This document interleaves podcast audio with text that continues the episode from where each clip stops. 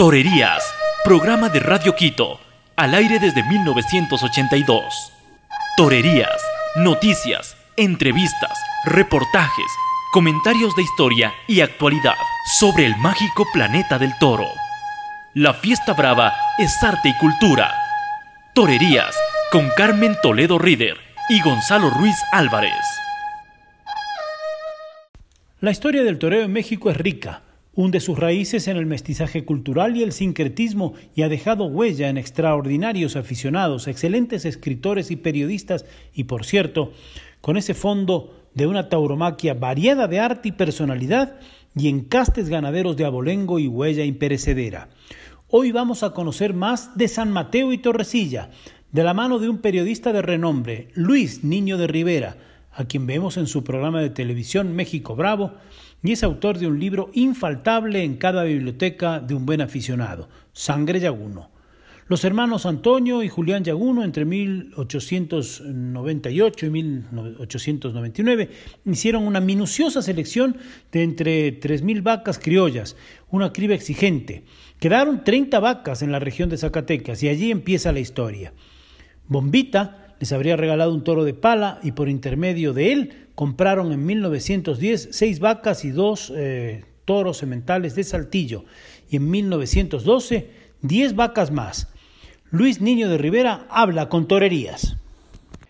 Los hermanos Antonio y Julián Yaguno se dedicaron a finales del siglo XIX, en 1898 y 99, a seleccionar de 3.000 vacas solo 30 vacas criollas que vivían en la región de Zacatecas, pegado a la hacienda de San Mateo, para poder iniciar su aventura de ganado bravo en la hacienda de San Mateo en el municipio de Valparaíso en Zacatecas.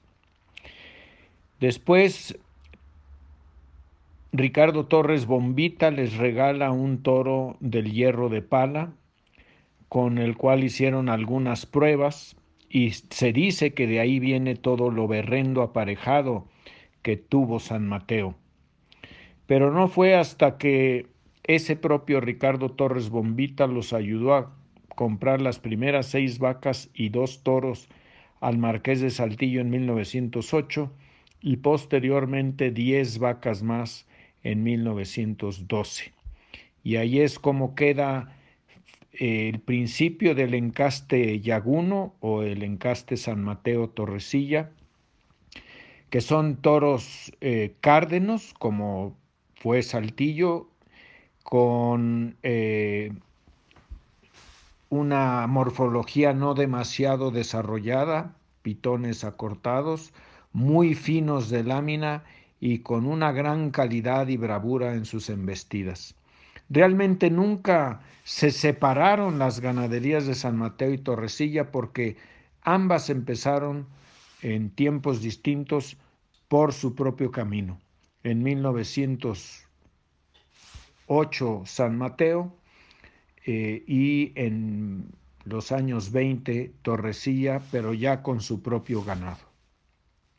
Y ahora Luis Niño de Rivera nos ilustra sobre la época de oro del toreo mexicano y sus ganaderías. La época de oro del toreo en México es de mayo de 1936 a abril de 1949. Y se da la época de oro porque la construcción de la genética taurina del siglo XX que inicia a finales del XIX y principios del XX con muchas ganaderías como Piedras Negras y La Laguna en Tlaxcala, San Diego de los Padres, Santín y eh, Atenco en el Estado de México, La Punta y Matancillas en Jalisco y San Mateo y Torrecilla en Zacatecas. Esa es la materia prima que permite a las figuras del toreo desarrollar una fiesta auténticamente nacional al separarse los toreros mexicanos de los españoles por el pleito que hubo en España provocado por Marcial Lalanda que expulsó a los toreros mexicanos en mayo de 1936. Eso permitió probar que en México había toros y toreros suficientes para hacer una fiesta nacional independiente sin los españoles.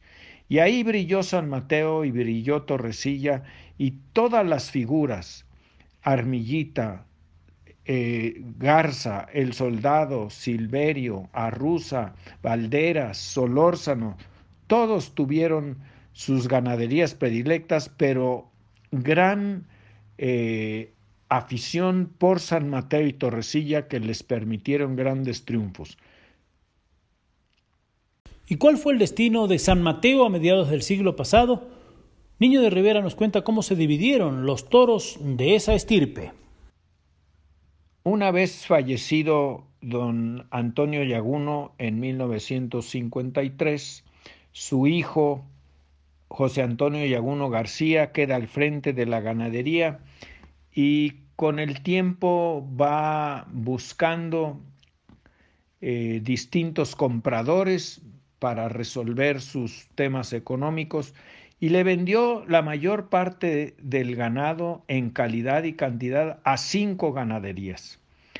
A Mimi Aguapan de don Luis Barroso Barona, a Garfias de don Javier Garfias de los Santos, a Reyes Huerta de don Reyes Huerta, a San Martín de Chafik Hamdán y Marcelino Miaja, y a los Martínez de don Jorge Martínez y Gómez del Campo. Ellos se quedaron con lo mejor de San Mateo en vacas y sementales. Y finalmente hizo un arreglo en sociedad al 50% con don Ignacio García Cebes, empresario de la Plaza El Progreso de Guadalajara, y pasado el tiempo acabó vendiéndole el 100%. Pero ya no era el San Mateo profundo, rico genéticamente y de gran calidad, lo que se quedó en manos de don Ignacio García Cebes y posteriormente en las manos de su hijo Ignacio García Villaseñor. Esa ganadería, junto con las otras de Ignacio García Villor, Villaseñor, que son San Lucas y, San Marcos, son ganaderías de segundo nivel pero aquellas cinco que compraron lo mejor de San Mateo siguen siendo fuente y origen eh, en calidad genética para muchas otras que hoy eh, siguen pastando en los potreros de nuestra República Mexicana. La historia de la fiesta registra la lidia en España de corridas mexicanas, Santander, San Sebastián, Madrid y Huelva. Nuestro entrevistado nos relata. Las corridas lidiadas en España por eh, ganaderos mexicanos eh, realmente son varias, pero solamente una se lidió completa, que fue la de Mimiahuapan en 1972 en la Plaza de las Ventas dentro de la Feria de San Isidro. En 1929 Primero en Santander, el 21 de julio de ese año, se lidiaron tres toros de piedras negras junto con tres de Leopoldo de Clairac eh, en la Plaza de Santander. Y meses después o semanas después en la Plaza de San Sebastián, la misma combinación con cuatro toros de piedras negras y cuatro de Leopoldo de Clairac para Marcial Alanda, Cagancho, el mexicano Heriberto García y Manolo Bienvenida. Eh, también San Mateo lidió algunos toros en Huelva y en otras plazas, pero la corrida más importante mexicana lidiada en España ha sido la de San Miguel de Mimiahuapan, cuando era propiedad de don Luis Barroso Barona. Los toros viajaron en 1971 en barco hasta España, se bajaron algunos hasta 100 kilos y tardaron un año en reponerse. Y después eh, se lidiaron al año siguiente en la feria de San Isidro, después de haber estado en la dehesa de don Álvaro Domecq en los Alburejos en Andalucía y fue un éxito rotundo la lidia de esa corrida por la calidad que tuvieron los toros de Mimiahuapan. Es más, compitieron por el premio del encierro en la feria de San Isidro, que finalmente fue otorgado a una corrida de eh, Pablo Romero. El encaste saltillo predominó en México la primera mitad del siglo XX. Hubo también una importante importación de parladé. Todos ellos conforman la base genética del toro bravo mexicano. A fines del siglo XX llegaron otras vacas y sementales de Saltillo de distintas ganaderías y también la historia de la ganadería mexicana empezaba a surcar caminos muy distintos. De todos ellos se nutre el amplio campo bravo mexicano el día de hoy, que tiene tres ramas diferentes. Eh, la compra de ganado español de 1904 a 1945 de dos orígenes principalmente, Saltillo para San Mateo, eh, San Diego de los Padres y para Piedras Negras por la vía de Tepeyagualco y por otro lado Parladé de Luis Gamero Cívico y de Antonio Campos Varela que trajeron los hermanos Madrazo a La Punta y a Torrecilla y luego vacas aisladas y toros aislados. Fue la base genética del toro bravo mexicano del siglo XX. Pero a finales del siglo, en 1996 y 97, un número no menor de ganaderos importaron saltillo de distintos orígenes de Paco Camino, realmente era Saltillo Santa Coloma, eh, de Paco Camino, de eh, Sánchez Fabrés, de eh, Palomo Linares, de Buendía y también de el propio José Joaquín Moreno Silva y su tío Javier Moreno de la Cova. Pero por otro lado se trajo ganado de Parladé de Domecq, este, tanto de Jandilla como de Torrestrella, a Luis Barroso Barona a Jaral de Peñas y José Julián Yaguno a la ganadería que lleva su nombre, pero también por otro lado los ganaderos de Barralba eh, trajeron ganado de Parladé de origen Atanasio Fernández.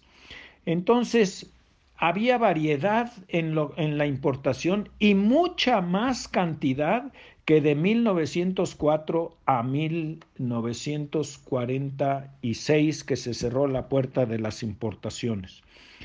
El ganado de 1996-97 fue más amplio genéticamente y más abundante en número de reses, por lo tanto ha transformado la ganadería mexicana sustancialmente. Es, correcto lo que tú dices, que hay tres ramas distintas, el ganado original que había en México, de origen Saltillo San Mateo, eh, y, y, también Saltillo Piedras Negras, pero por el otro lado hay combinaciones de Parladé con Saltillo, de Saltillo Santa Coloma con el San Mateo y las líneas españolas que siguen por separado. Eso ha enriquecido la cabaña brava mexicana, ha abierto los estilos de embestida y las conductas y por lo tanto las interpretaciones del toreo.